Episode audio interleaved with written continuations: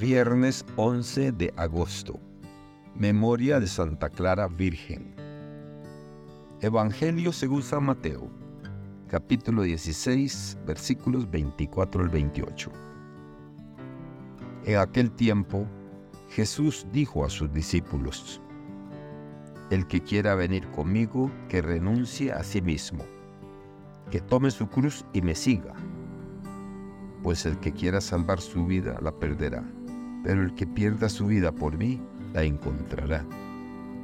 ¿De qué le sirve a uno ganar el mundo entero si pierde su vida? ¿Y qué podrá dar uno a cambio para recobrarla? Porque el Hijo del Hombre ha de venir rodeado de la gloria de su Padre, en compañía de sus ángeles, y entonces dará a cada uno lo que merecen sus obras. Yo les aseguro que algunos de los aquí presentes no morirán sin haber visto primero llegar al Hijo del Hombre como Rey. Palabra del Señor. Gloria a ti, Señor Jesús. Reflexión.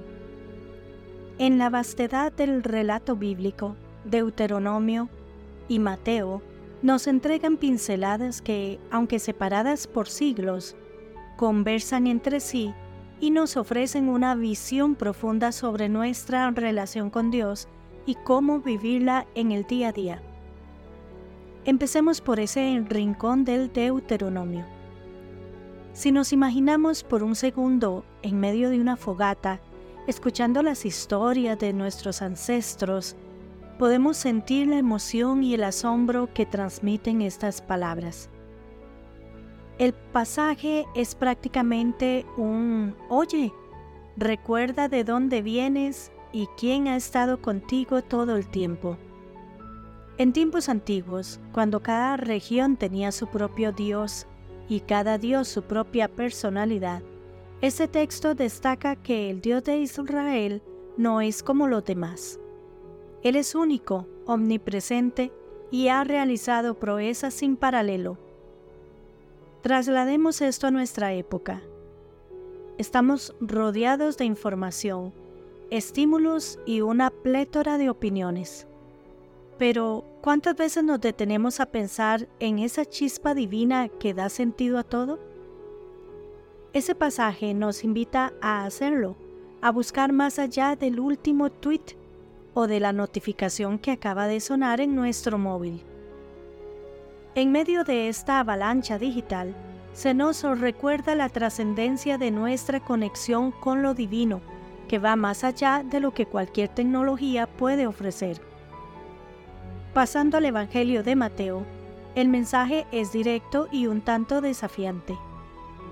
Imaginemos a Jesús mirándonos a los ojos y diciendo, si de verdad quieres seguir este camino, va a costarte. Tendrás que dejar atrás tus comodidades, tus miedos, incluso lo que el mundo te dice que debes hacer. En un mundo donde el yo prevalece, donde el éxito se mide por el número de seguidores en redes o por la última adquisición material, las palabras de Jesús revuelven el estómago, pero al mismo tiempo dan claridad.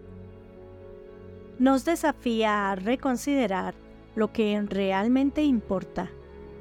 En lugar de acumular likes, ¿qué tal si acumulamos buenos momentos, acciones que marquen la diferencia o palabras que sanen? Jesús nos dice que el camino verdadero, aunque no es el más fácil, es el que al final nos da paz y verdadero propósito.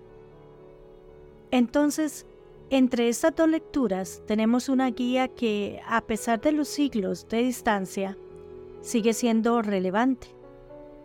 Nos recuerdan que hay un Dios que ha hecho maravillas, que está con nosotros a cada paso del camino, y que seguirlo implica un compromiso real y profundo, más allá de lo superficial.